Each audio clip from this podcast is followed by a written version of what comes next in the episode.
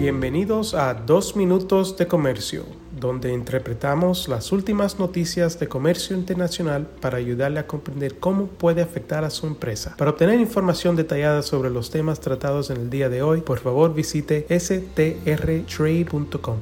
Soy Álvaro Ferreira, consultor independiente con Sandler, Travis Rosenberg y hoy es martes, el 23 de enero de 2024.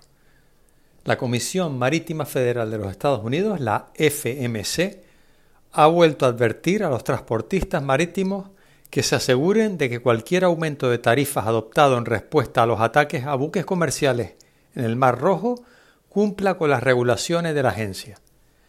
La FMC celebrará una audiencia pública informal el próximo 7 de febrero para examinar cómo estos ataques están afectando el transporte marítimo comercial y las cadenas de suministro globales.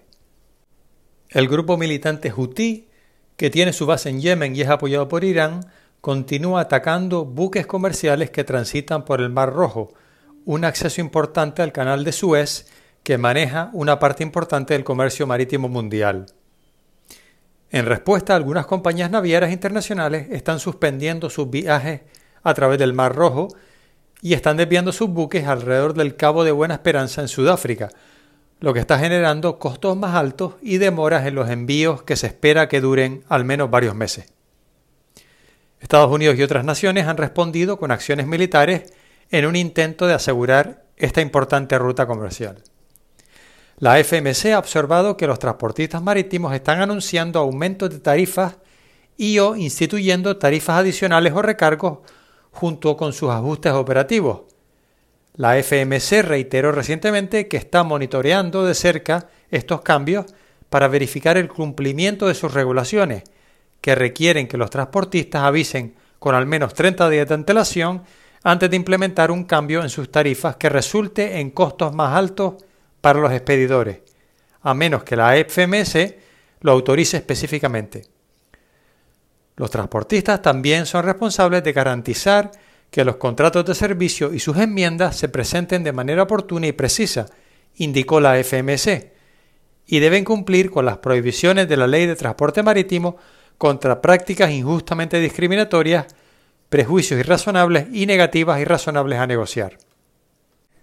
La FMC también recordó a los expedidores que presentar una demanda en un tribunal de justicia es el remedio exclusivo para cualquier presunto incumplimiento de un contrato de servicio, por ejemplo, si los transportistas imponen tarifas, recargos o reglas distintas a las vigentes en el momento en que se recibe la carga, si el contrato de servicio incorpora toda o una parte de la tarifa publicada de un transportista, a menos que las partes acuerden un foro alternativo de resolución de disputas.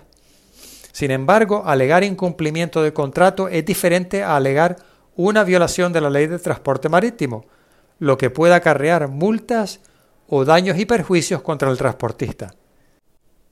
Muchas gracias por su fiel sintonía y reciban de mi parte mi más cordial saludo.